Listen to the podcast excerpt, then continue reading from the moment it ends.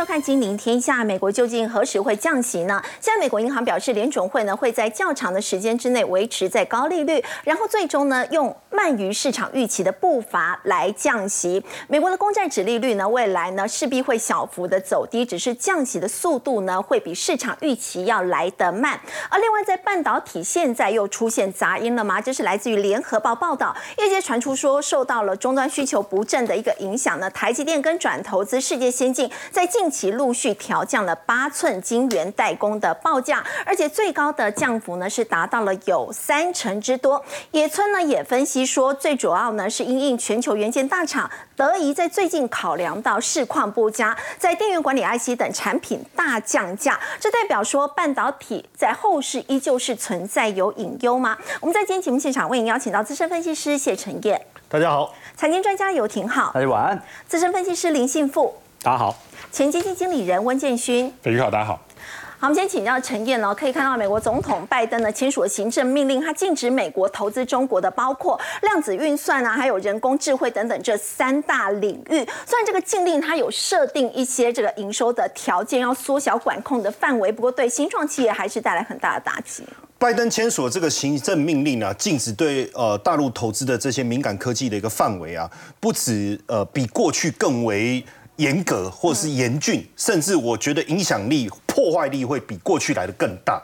我们来看一下哦，拜登签署的这个行政命令，它禁止什么？你你去投资投资哦，中国的量子运算半导体跟部分人工智慧这个领域，资金不可以流入。好，这记得再来监管受关注的国家特别列出来了。嗯，就受关注的国家那是谁？他就就单独一个附件列了中国香港跟澳门。嗯，奇怪，中国之外为什么又有香港跟澳门？我们等下讨论哦。那路透社就说，哎，这个这个目标很明确，那未来会不会增加更多国家？有可能。但在这里面，我们不禁去思考，拜登。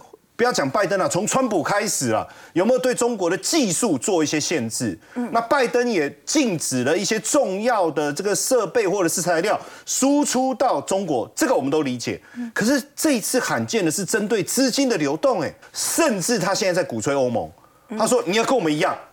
他跟吉森文说：“你要跟我们一样站在一起，我们要一起来阻止这件事情。”哇，不得了嘞！这个拜登，哇，这个硬起来了哈。那在这个当中，我们来看一下这个禁令的限制哦，就是营收占比超过百分之五十，就是说，这你你你要投资的这家公司、这家企业，对它的营收有百分之五十来自于量子运算、AI 跟先进半导体的中国企业，嗯，不可以，对，就不可以。好，哎，那阿里巴巴、腾讯呢？他们算了一下，哎，好像没有投资比重这么高，嗯，没有没有那么高，它不到五十，它也有做量子运算，有做 AI，这个我们知道，可是没有那么高。好，然后这当中我们发现，基本上都是针对年轻的新创企业，为什么？原因很简单啊，年轻的新创企业需要资金，对，所以很多其实，而且甚至很多创业的伙伴可能。就是在美国有没有从这个地方发机，然后再回到中国去要钱？那在美国也要了不少钱，都超过百分之五十。所以你这些美国资本就不可以去资助或是投资这些。那新创企业大部分我们叫独角兽，培养很多独角兽。独角兽对。那独角兽大部分都是科技产业，对，而且都是很科很领先的科技产业。我们来看一下哈，就是全球的独角兽哈。呃，大家过去一直认为应该以美国为主，对不对？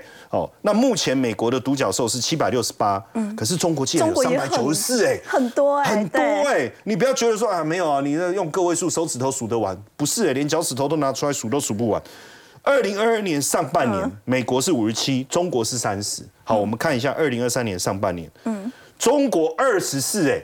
打败美国的二十二哎，中国上半年就增加了二十四家独角兽，所以等于美国这背后是不是美国很多的资金？可能不管创投也好，或者像高盛这一类的资金，或者是风险投资资金，去投资了这些独角兽的企业。这个对中国来讲，如果你的独角兽快速的一个发展，吸纳了美国的资金，而且这背后你是不是也有可能？中国政府的一个资金，嗯，解放军的资金呢，国资的资金呢，这些有没有可能未来的技术又被军方拿去使用，甚至危及这个国家美国的国家安全呢？嗯，那如果有这样的可能的话，那不是拿自己的钱去养别人的部队了吗？对，这种担心，我觉得持续在升温当中。另外一个部分，刚才我们在讲我刚才说等一下我们就讨论，马上讨论，就为什么除了中国以外还要把香港列进去？哎，香港。不是一个这个呃资金自由来去的地方，然后投资相对也透明吗？那为什么你要把它限制进去？原因很简单，我们来看一下香港科学园区。香港科学园区是目前香港最大科技研发跟企业孵化的基地，有一千一百多家企业，一点七万名的科技创业从业者，有两家独角兽跟一家上市公司。我们特别来谈这两家，其中一家叫商汤科技。嗯，知不知道商汤科技？它其实就是 AI。还有包括人脸辨识，还有 AI 人工智慧非常重要的一家公司。对，那这一家公司的一个发展，据说背后的资金也有来自于这个军方。然后呢，目前所用的一些技术也被拿去做人脸辨识，或是针对一些特定的族群。哦，他们的限制行为的行动的限制做使用，这是不是一个很大的问题？这是美国不支持的嘛？再来，我们再讲到大疆创新，就是那个无人机那个，那之前不是也也也也据说怀疑被拿来去在俄乌战争的时候来使用，那这些其实对。美国来讲，其实也是它不允许的一个部分。再加上我刚才讲到香港的资金的呃进出，相对是没有受到管制。那会不会有更多的资金流入到香港去支持这些我们可能担心它涉及到军方资源的这些公司哦？所以这个部分，我相信呃中国自己也有感受到那一种紧迫的压力，就被掐咽喉。那被掐咽喉，你越掐越紧，你没办法呼吸的时候，你一定要想办法预先做动作。目前 Financial Times 做了一个《金融时报》做了一个报道，百度、字节跳动、腾讯跟阿里巴巴向辉达下单，下了多少十万颗 A 八百的晶片？嗯，之前不是已经限制了 A 一百不可以，H 一百不可以吗？好，那你这个 A 八百或 H 八百，基本上它还是可以审批，让你让你到大陆去。那为什么突然之间要下那么多订单？你看这个金额很可怕，高达五十亿美金呢。好，交付的时间是在二零二四年。原因很简单嘛，会不会你你最你之后不止断手断脚，你甚至让我连活下去的机会都没有？也就是说，你到时候会不会连 A 八百这些所谓 A 一百弱化版的 GPU 都拿不到？那如果是这样，我要不要赶赶快买？赶快买！可是我觉得。他如果不赶快买，可能还不会被限制。因为拜登发现说他下单下成这样的时候，会不会又突然紧张说，哎哎呀，不要干脆让他这个订单也不能下哦？我觉得我担心是这样的一个事情。那基本上说真的，如果真的没有这些晶片，你看哦，这个是百度的员工所透露，他说如果没有这些晶片，根本没有办法进行任何大型的语言模型。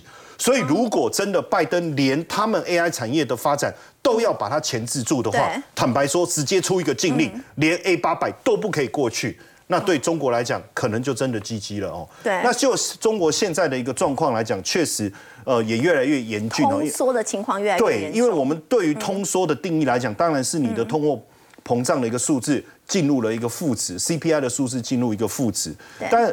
之前只呃，我们只看到一个 CPI 数字相对比较微弱，但是还不至于走负。可是你看最近我们看到它的数字，二月以来又再度进入了负零点三。二零二一年二月以来，二二零二一年那时候我们可以理解是疫情，对哦，他们强劲的一个封强烈的一个封锁。可是现在都已经解封了，然后不是有很多的刺激经济政策出来，那为什么你的 CPI 还掉到负的零点三？再来 PPI 的部分连十个月下降哦。虽然虽然负的情况有稍微好一点，可还是负的，负五点四，负四点四。所以你会发现目前 CPI、PPI 同步年减，出现通缩，确实是通缩了哦，确实是通缩。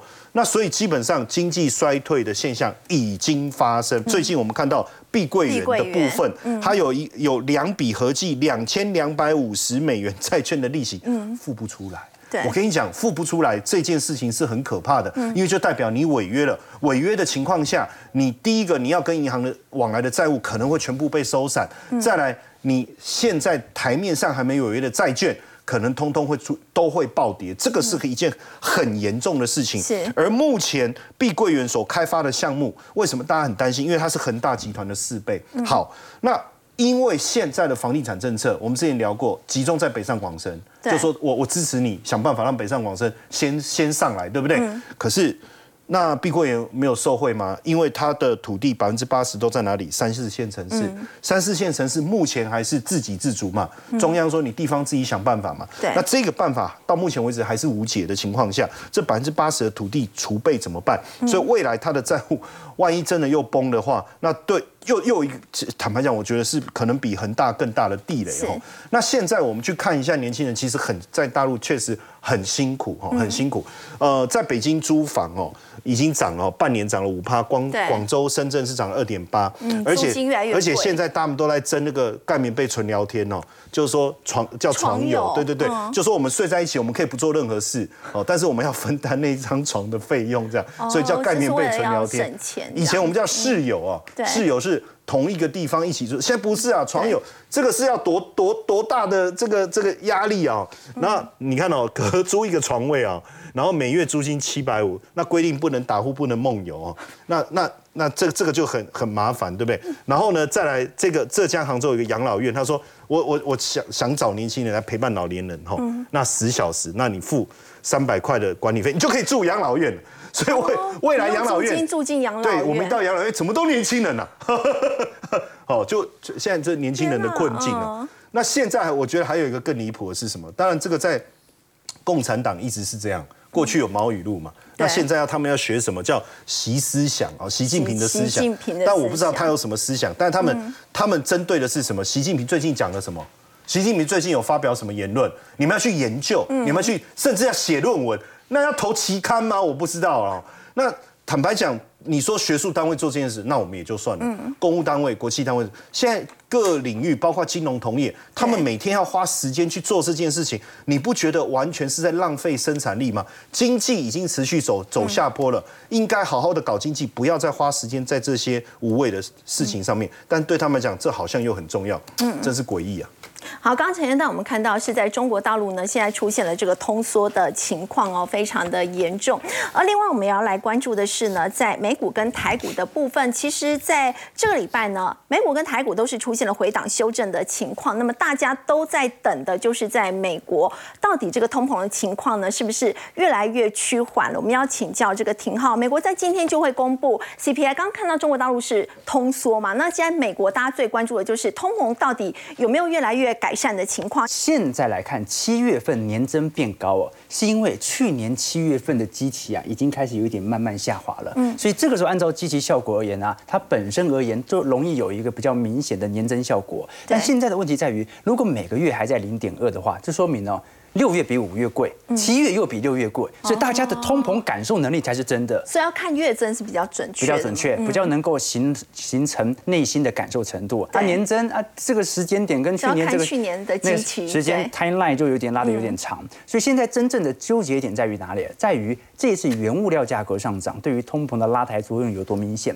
为什么这么说？因为如果以核心通膨来看，工资其实已经在高位震荡了，房租价格也开始停止冲高了，所以我们基本上可以很合理的判断，核心通膨也差不多要见顶了。可是核心通膨见顶的时候，这个时候原物料价格就开始起涨了，所以商品价格会不会受到冲击呢？我们可以观察到，最近欧洲天然气价格啊是暴涨了四十个 percent 哦，直冲今年元月份的高点。虽然跟去年乌俄战事打仗的那段时间有一段落差，但涨幅四成是一个非常惊人的拉抬效果哦。那我们要很清楚知道哦，通常由大宗资产所引起的价格上涨，它第一波传导的是 PPI，也就是生产者物价指数，因为生产者现在所运用的电力。成本原物料瞬间会提高，大概隔个一到两个月度才会转交到 CPI，也就是消费者物价指数身上。而这一次 CPI 和 PPI 是同时公布，所以哦，就算 CPI 没有大幅的超于预期，但是如果 PPI 超乎预期，就说明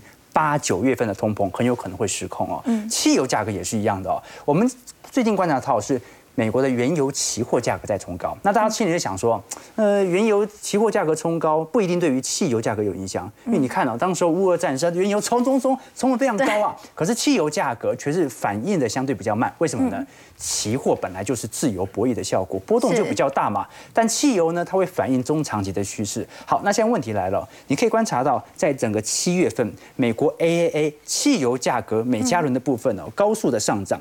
可是呢，高速的上涨相对于平均值，就去年的表现哦，它还是一个基期相对比较低的水位。什么意思呢？就是即便七月份涨这么多啊，从年增的角度还是负值，还是比去年的同期来的低。可是，在八月份。这个现象才开始反转，也就是现在八月份的油价是比去年八月份的油价来的贵的哦。这说明一件事情，可能七月份 CPI 我们是看不出来汽油价格导致原物料价格或者 CPI 价格上涨，因为七月份从年增角度还没有大幅的拉抬，一直到八月份才形成这个黄金交叉。什么意思呢？大家不要觉得这两件事情就会直接影响到七月的 CPI，这两件事情都是在影响八月份和九月份的 CPI，这个是值得大家来关注。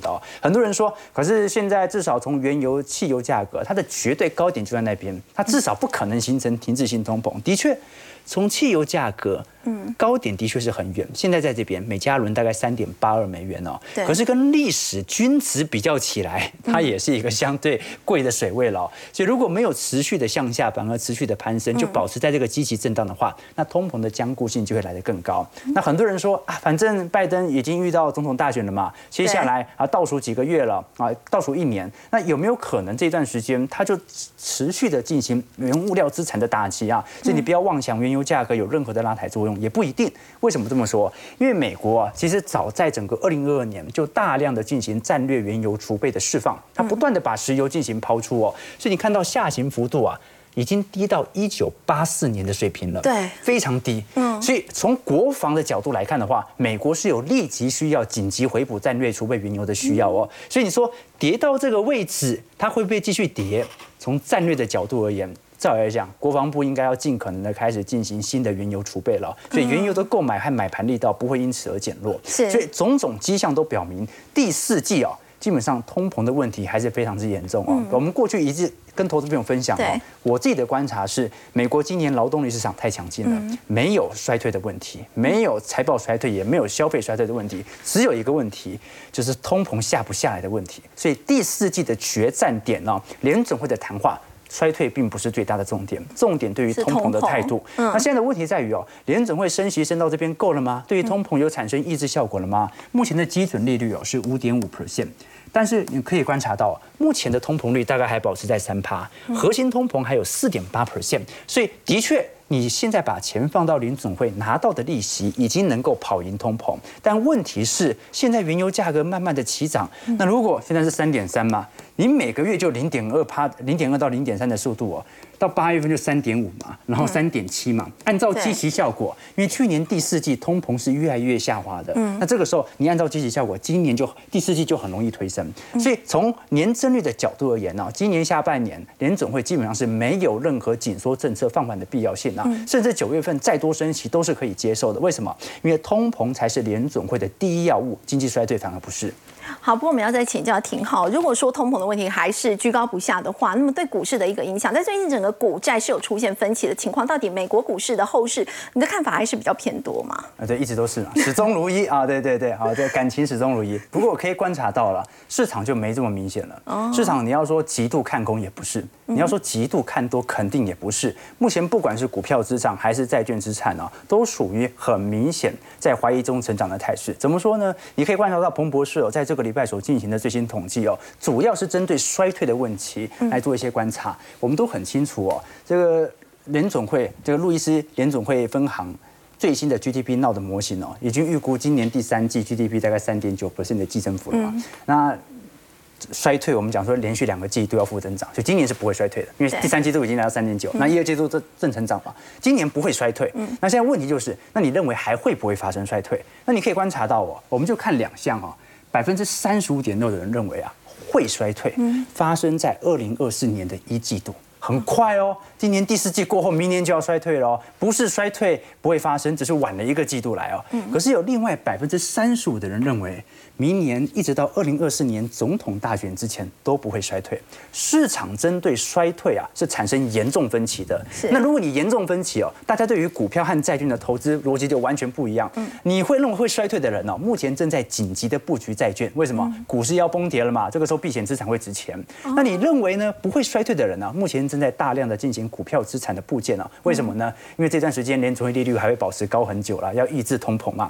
所以在这种状态底下，足以说明市场对于股市是处于相对分歧的情况。可是你说不对啊，股价过去乖离拉的那么高，现在应该已经算是偏乐观了嘛？我们按照美银基金经理人哦，针对愿不愿意进行股票持仓意愿的投资比例哦，可以观察到，的确在当时六月份 AI 行情大火的时候哦，的确。这一波指数曾经冲到五十趴以上，就有百分之五十以上的人愿意针对科技股来进行持仓哦。但是很快在七月份就开始向下了，那最近又开始反弹，但是还在三十六趴。所以你可以观察到，从去年二零二二年十月份低点以来啊。市场都是偏恐惧的，市场只要偏恐惧的方向不变，股市往上的方向就不会改变。也就是什么意思啊？市场现在老实说了，还是有点怕怕的，三十六趴，那说明大多数人还是不愿意买股票的嘛，或者宁愿等它有回档再来做部件。市场共识一致的时候，不是大涨就是大跌。市场现在不只是股市、债市都不一致的时候，那就怎么办呢？就盘。盘到有一个人或者有一个财报，有一项联总会的讯息，让它分出明显的方向。那这个讯息，第一有可能是今天晚上的通膨。嗯。第二，我个人认为从财报面来看，就是八月二十三号即将公布的辉达，他开了第一枪，那你就看一下他到底有没有如此亮丽之表现了。嗯。到时候再来跟投资朋友做一些分析。好，刚刚廷浩让我们看到呢，在最近整个股债市场呢出现分歧的情况，整个八月份的行情目前来看可能会是非常的一个焦灼。现在市场关注的重点，刚刚有特别提到，就是在辉达的。一个部分，包括台股在间跳水了，跌破季线。其实 AI 股呢杀的也非常的严重。辉达在昨天这个股价呢是下跌了百分之四点七，而美国 AI 伺服器的这个指标厂美超维呢，它的财测呢比预期要来的差哦。所以呢，我们要请教这个幸福哥哦，现在接下来这个台股跌破季线之后，如果说我手上还有 AI 股的话，到底该怎么办？好的，其实你说今天这个沙盘呢，哈，会不会说好像让市场有一点？算是意外或什么？其实我们以科技股啊，美国的科技股表现来看的话，其实它之前就已经有算是转弱的迹象。这边呢是这个纳斯达克的一个指数哈，你可以发现呢，它之前呢大概都是沿着这个上升趋势线的轨道在里面跑啊跑啊跑啊跑。哎，突然呢在七月底八月初的时候，它跌破了这个上升趋势的轨道哦。那昨天呢更是一口气哦跌了超过一个 percent。那你可以发现哦，哎，它现在好像是变成下降趋势了哦，轨道已经。改变了，好，这是第一个。再来第二个呢，其实我们不用看到昨天的这个美超维大跌了，因为美超维其实它前两天还在创新高，哦，它是昨天这个猜测哈比较不好，才才在赚急杀，好不过一一杀也杀了二十几趴。可是你看到之前表现都还不错，对对对，之前都表现还不错哈。但是实际上这一波呢，AI 股的领头羊其实还是 NVIDIA，还是辉达了哈。那你可以发现哦，辉达呢之前也是一路哦沿着这个红色这一条是月线哦，它大概都是沿着这往上跑。可是呢，哎，最近它也是有跌破了月线的支撑，而且呢，它在高档区。哦，它是呈现什么下杀的时候有量哦，下杀时候，也就是说，在辉达这么高的一个位阶上，已经有一些人可能在做获利了结了哦。那这个其实对于台湾的 AI 股来说，你说哎，连这个精神领袖啊。辉达的股价都已经回档了，那你说台湾的 AI 股还要怎么冲？哦，这个这个难度难度是有的哈，因为我们毕竟讲说这个带头大哥都已经躲起来，然后那个小弟怎么 就是要稍微低调一点了哈，大概是这样的意思哈。那当然，其实我们看到目前大盘，我要给大家一个建议，就是说呢，因为啊最近除了说美股已经开始回档之外，其实哦我们本身呢在结构上哈也是有些过热的现象哦。那其实今天在平面媒体有提到，就是台股啊。最近当冲是非常的盛行，现在投资人在买股票不太敢留仓哦，所以很多都直接当冲，当冲比已经创二十二个月的新高。上次哈，其实这个当冲比有到四十趴以上，就是前两年那个航海大时代的时候哦，很多呢这个新的水手啊，这个想说，哎，这个好像当冲长荣、阳明、望海很好赚啊，所以呢在那一段时间当冲比也一度拉到四十趴以上哦。不过当然了哈，后面呢整个热度退烧之后，其实呃。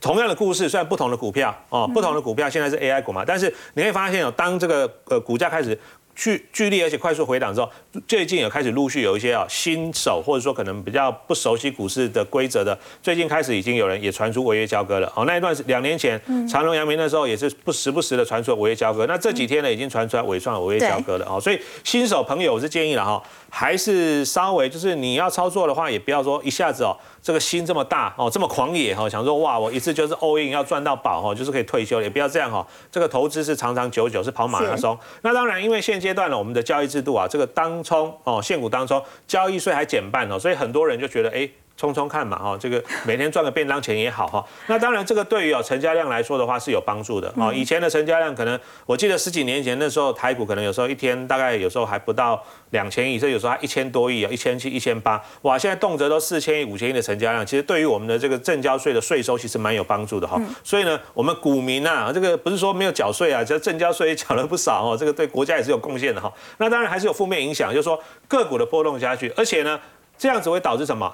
我们以前学的技术分析啊，会失失准，为什么？比较失真，会比较没有办法真的真实的去反映。对对对，以前啊，特别是十几年前，如果可能观众朋友这个股龄比较久，以前涨跌幅是只有七趴，如果你真的敢涨停，而且敢锁住涨停板的话，隔天至少开半根以上。是十年前了哈，涨跌涨涨跌幅还没有，好像还没有开那时候还没有到十趴，那时候是七趴就涨停。对你只要敢涨停，隔天一定开高。但是现在不一定哦，因为很多都是隔日冲的嘛。现在你只要敢涨停，不一定隔天有高点了，有时候一开直接砰就跌半根哦，直接杀下去了 哦，所以会跟我们十几年前学的技术分析不太一样哈。那当然，这个也会导致一些股票新手啊冲来冲去，然后冲到最后可能违约交割。那这个情况我给大家报告一下哦，我认为说。最近呢，整个 AI 股啦哈，确实啦哈，也是受到这个美股下跌影响。然后呢，你可以先把你手上的股票哈，用月线来做一个多空的转折。那破月线的话，我是建议啊，有反弹哦，或触及月线的反压，要先跑一趟。那最近如果你要做的话，还是建议了哈。这个低码该卖，哦，做一个短期进出为主，因为前一段时间很多人就觉得说，哎，我买了就放着，哦，伟创从三十变成一百多块，哦，或者广达从九十变成这个两百多块，哦，所以呢就买了就觉得好像只要放着就没事，它自己会慢慢长大，哦，现在不是哈，这个盘的结构已经变了，我们刚刚讲本来都沿着夜线走，甚至大盘今天还跌破了季线，当结构改变，当趋势开始从之前的上升趋势开始出现反转的时候，你就不能用以前哦，之前这一段买了就放着，好，这个不行。那股价短线急涨之后，它随时会呃急跌之后。它随时会有反弹，但是呢，你抢短手脚要快哈，而且呢，我觉得啦哈，从七月三十一号到今天是八月，才八月算是上半旬吧，哦，八月上半旬，其实筹码的沉淀期呢，我觉得还不够。你看哦，我们大盘是从五月、六月、七月连涨了三个月，现在修正大概修正十天嘛，嗯，那你觉得说这样修正期，我个人是觉得还没有算满足了哦，所以筹码的沉淀，而且到昨天为止，很多热门的 AI 股呢，其实融资并没有出现大幅减少。那今天很多杀跌停的，可能像广达等，如果融资能够进一步快速的减少，对筹码沉淀是有帮助，而且还有个重点哦，我们直接来看一下大盘的 K 线哈，你看哦，它之前呢一路往上走的过程里面，虽然在高档区有震荡哦，可是你可以发现哦，最近呢，哎，沙盘是有量的，像七月三十一号，然后最近跌都有量哦，哎对，嗯，前两天反弹的时候呢，量是缩的，这一天。反弹量缩，下跌却有量。对，所以你要什么时候看到多头开始反转，就是要看反过来要涨的时候有量。那最后我再提一个，新台币的汇率最近比较弱势哦，新台币能够止跌止跌回稳的话，对于台股的止稳也是有帮助的。好，刚刚幸福哥带我们看到，接下来就要观察，如果说台股呢在上涨是有带量的话呢，才是比较明显一个翻多的一个讯号，还包括台币什么时候可以止贬回升。另外我们要来关注的是呢，刚刚有特别提到 AI 股呢在近期出现了震荡大跌的一个。情况也引发市场的恐慌。那我们今天要请教建勋了，到底有没有好消息哦？MSCI 呢，在明天就要公布这个季度的一个权重调整，在三十一号尾盘就生效。在这一次新纳入的这些成分股当中呢，有没有可以参考的一些标的呢？好，我们现在讲个小故事哦。嗯，其实 MSCI 民神指数以前不叫这个名字，你知道吗？以前叫摩根士丹利国际资本。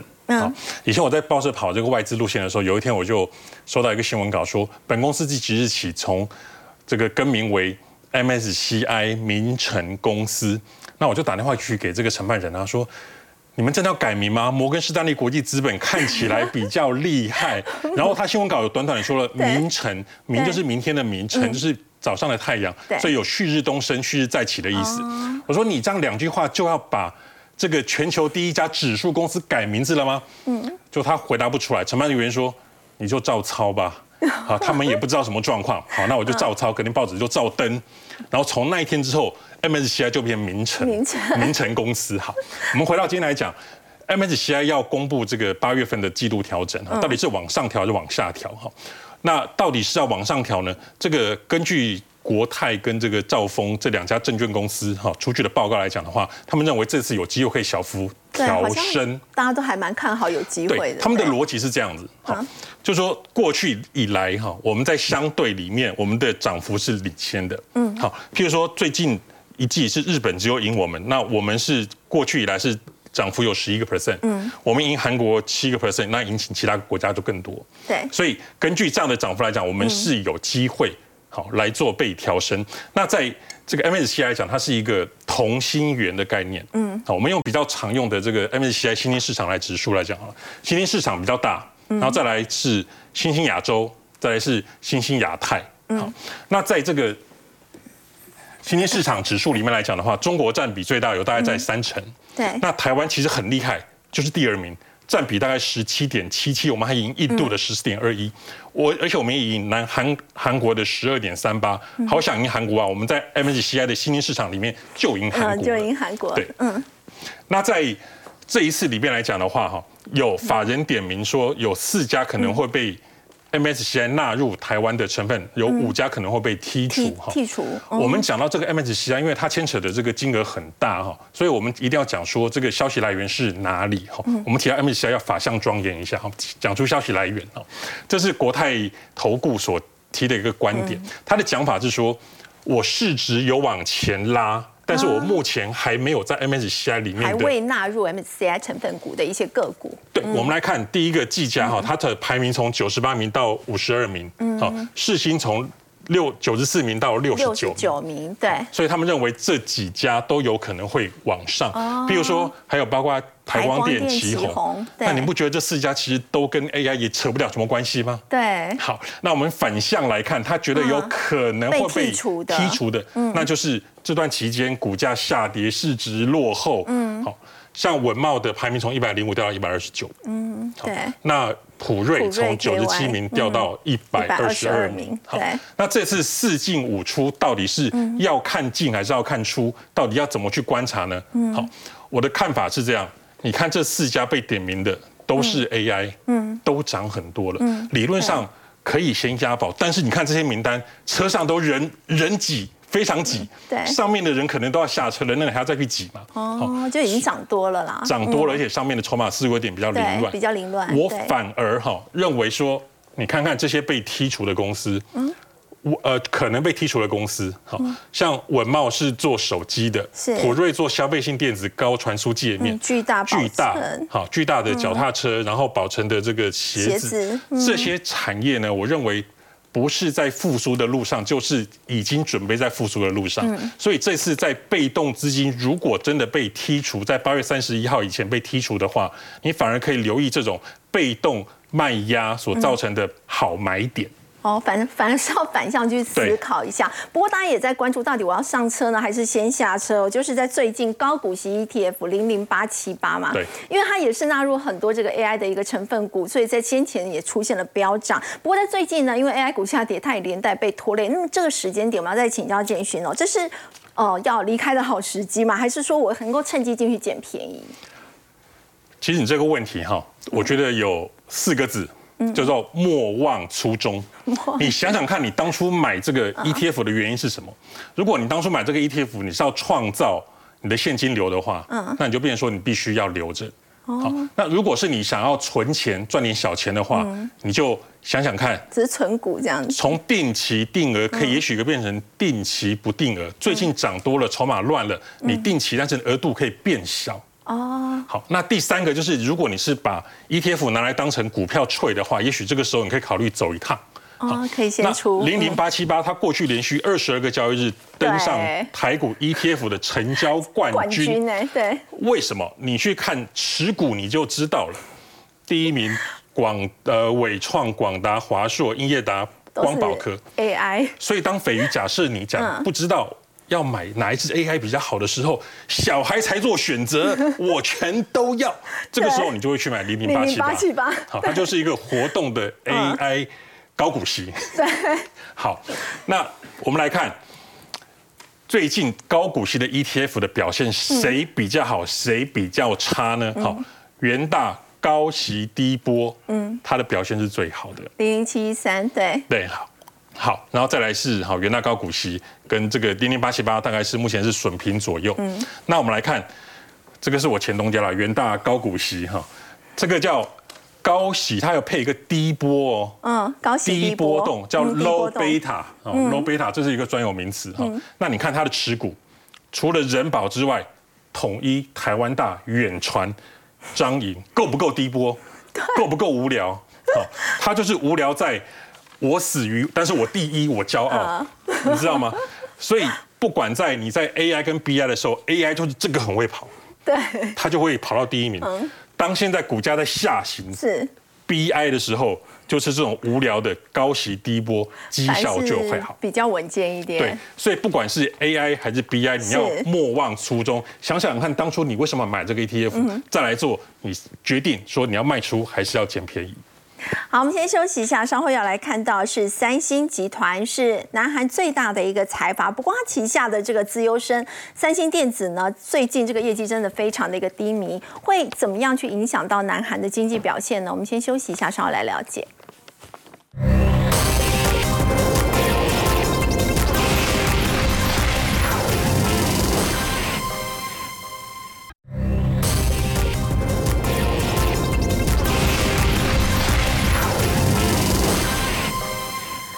集团呢是南韩最大的财阀，它贡献了南韩将近四分之一的这个产值哦。有民众呢也把南韩称为是三星共和国。不过陈燕，我们说三星集团旗下自由生这个三星电子在最近业绩表现真的很差，连手机都卖的不好。呃，不止不不光是卖不好，自己人都不爱他了。自己人都不爱。为什么？你看这个韩国女团这个张元英啊，最近都被他点名啊。为什么？他他是 SK 通讯代言人，没错。可是你去人家三星发布会，你好歹也尊重一下嘛。啊，你拍了一个自拍，结果上面哎这个哎新这个黑心的符号，这个就是 iPhone 特有的啊，就被大家发现呐。啊，你在三星发布会，对不对？你好歹尊重一下嘛，对不对？可是没有办法的事情，不止他，连机手他们，你知道机手嘛？就 Blackpink 嘛，对不对？哎，你知道他们二零一九年帮三星代言，二零二零年合约解除以后，他们就发了一篇文章，终于可以换手机了。然后一换就是什么？就是苹果手机。他说新手机好可爱哦，那你怎么办？然后就一拼了命在那边拍啊。那盖洛普也做了一个调查，韩国年轻人喜欢用的品牌不是三星，而是真的就是 iPhone，因为他认为的那种尊荣感。尊荣感，甚至我觉得是不是就要跟他们的父母这一辈做一个区隔？因为父母都用三星嘛。我们来看这个调查。好，我们不要讲说什么七十啦，我们就以五十为分界好了。五十以上的基本上百分之八十是用三星，但是越年轻用苹果手机的几率的比率越高哦。你看十八、二九、六十哦，给各位看一下这是什么手机，就苹果手机，你就知道，懂不懂？懂不懂我意思？是不是年轻人嘛？就是这样，好不好？那。呃，三星手机上一季卖了五千三百三十万只，比同期减少。他们真的很努力在卖，甚至也推了新的折叠机嘛，这个 Fold 五嘛，还有这个 Flip 五，大家应该知道，就是一个是折起来像书一样，对，一个折起来像那个王牌那个那个那个打粉饼的那个一样，确实是比呃预售的数字比上次四刚出来还好，看起来是王牌救援。可是问题来了啊，你你你的销售数量减少，市占率。二十也行，虽然你还是居龙头，可是你已经下滑了，这个都不是问题。我觉得最主要还是在获利，对，获利的部分，三原苹果是三星的六倍，嗯，为什么？人家苹果就是卖卖。高阶手机它还不断在涨价，那你为了拼市占率，你打的是中低价的这种机海策略，当然你的获利就远远受到冲击，获利空间就不止不没有苹果来的好。不止这样，更大的问题是苹果其实就专心的在卖手机了，当然它还有什么 Make 啦什么，其实那都算周边的东西，对不对？哦，或是 AirPods 什么之类的。可是三星手机其实是占三十六点九，其他。呃，三三分之一，三成是半导体，哎，然后家电跟显示器，那你知道我把它智慧智能智慧型手机跟显示器跟家电的利润加起来，还比不上半导体的亏损呢？就是说现在它半导体是狂赔钱呐，狂赔钱呐！你看它公布营收六十兆，减幅高达二十二，创了十年的来单季最高。然后你看晶片就记忆体这一块。狂亏四点三六兆，芯片是跌落那你知道这个四点三六兆加起来就是把人家赚的通通亏掉了啦。所以你刚才才会讲说，如果三星代表韩国的 GDP，那是不是韩国的 GDP 应该就往下？那这样子韩国经济前景好没关系。那那他他这个这个呃，包括这个你看哦，现代集团跟起起起亚汽车，它现在是一百六十四点六兆。去年它就是超越贡献哦，对，那。三星多少？一百四点八点一耶，超越啦，对就超越啦。所以现在一哥是谁？你你现在要改了，你要说韩国的代名词就是现代，现代哦，这样子。那因你看前年的时候，现代集团是一百三十八点九，比三星还比它多十兆，十兆哎，很多。对可是你看一下子就被扭转就整个。扭转。那当然，我觉得这部分一定有影响到南韩的经嗯济，所以 IMF 做了一个经济成长的预测，已经两次下修了，年初是一点八，七月又调到一点五，嗯主要除了。三三星以外，当然中国的出口，但是坦白讲，三星也是高度仰赖出口到中国。嗯那因为中国经济本身的问题，包括这个半导体的原物原原物料来自中国，但是它这个半导体的产业是不是出口到这个中国去？嗯，可是中国虽然积极在扶持这个国产半导体发展，但是受到美国的钳制，以及他们自己本身经济成长弱势的问题，需求的降低。对南韩半导体需求的降低，真的有冲击到这个韩国，包括他们自己，就韩国自己消费也低迷哦，哦，自己消费也低迷。我们举个例子哦，在南韩哦，他们针对年轻人十九到三十四岁做一个调查，有三成的受访者没谈过恋爱。就是母胎单身，就是我们所谓的母胎，所以你看，像廷浩他就有女朋友嘛，他就没有这个问题啊。他们还出国去日本玩哦。那南韩去年的总生育率多少？跌到零点七八，为什么？年轻人就不敢婚、不敢生啊？这个就是生育率低落的问题。好，那通常一般来讲，我们是不是说到了一个年纪，你要退休，你要享清福，对对不对？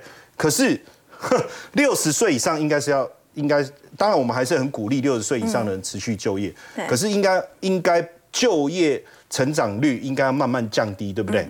可是既然六十岁以上的就业人口比去年同期增加二十九点八万，所以表示现在韩国是谁在工作？谁在努力就业？谁在解？因为韩国年轻人背负了太多生活压力，那没办法，所以六十岁以上的人拼了命投入在工作当中。那这个会不会也是影响到南韩经济的一个主要的一个因素？好，刚前一段我们看的是南韩的经济，我们稍后要回来看的是日本的经济。现在中国已经宣布要开放旅行团到日本去旅游了，对日本经济的影响，我们先休息一下，稍后来了解。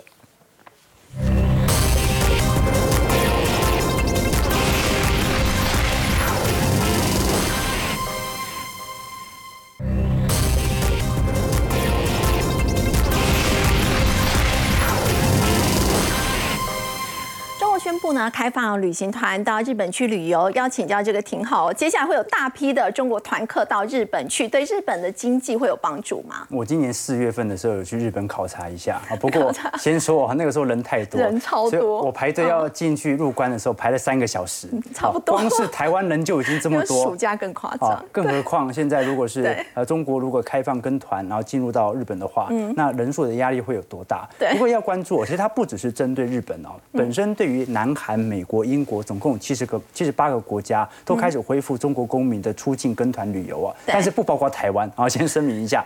但我们可以了解到了，就日本的观光业，其实在过去两年复苏情绪是非常快的。嗯，可是即便它在复苏，它也只是复苏，而不是超越前高。什么意思呢？就是回来的人相对于前两年变多，但是跟二零一九年比较起来还是少哦，还是少哦。而少的原因是什么？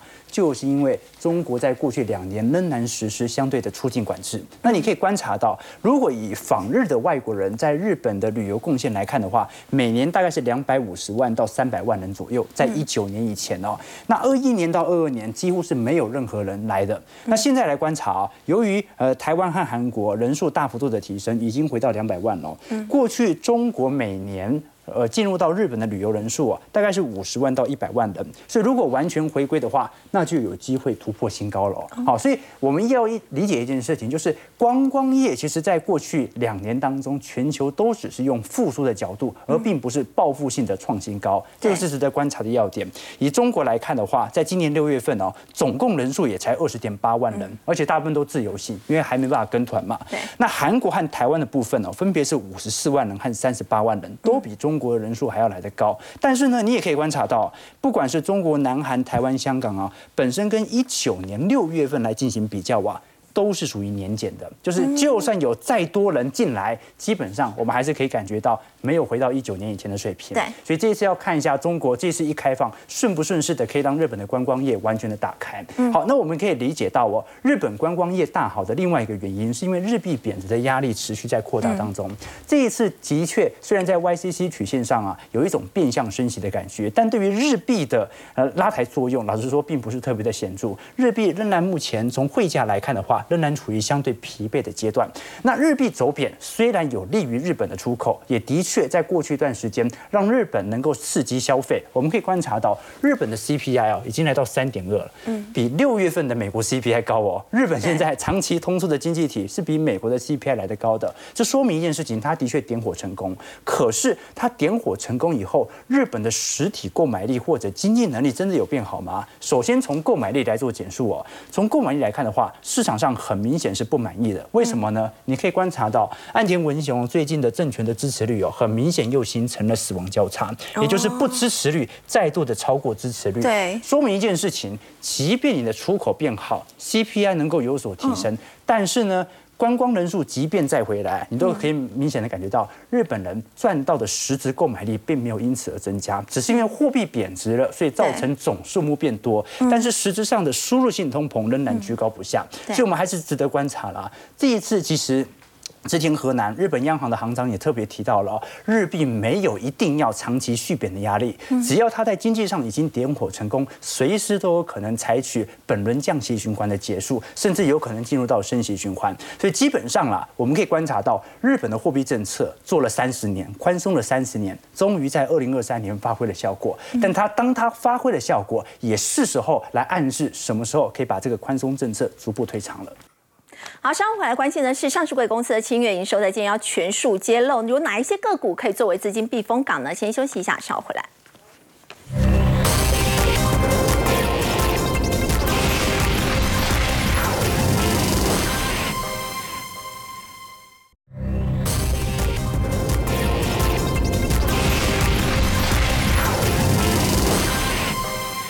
上市贵公司的七月营收在今天要全数都揭露，要请教幸福哥，有哪一些个股它的营收是成长，而且法人有持续在买超的，可以作为是资金避风港呢？嗯，对哈，因为其实哦，从五月以来哦，很多的这个特别是 AI 相关的个股哦，涨幅都非常的大。嗯，所以呢，现在大家就开始检视说，哎，你的股价最近这个时间呢、涨了五成，涨了一倍，甚至两倍的都有。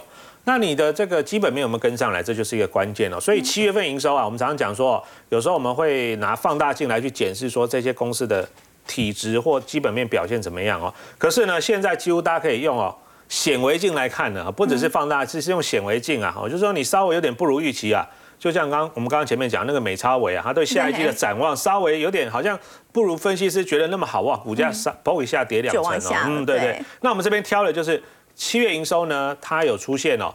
月增跟年增的哦，就是两个都是增加的哈、哦，不要说像为什么这一波伟创它是 AI 股里面先回档，而且回比较重，因为它七月份营收，哎，你股价已经从三四十涨到一百多了，可是你七月营收居然是月减年减，哎，这个好像就有一点让大家有点失望了哈、对所以最近股价就回的比较多。那我们找月增、年增之外，还要挑什么？最好有法人来买的哦，我们是用近五天。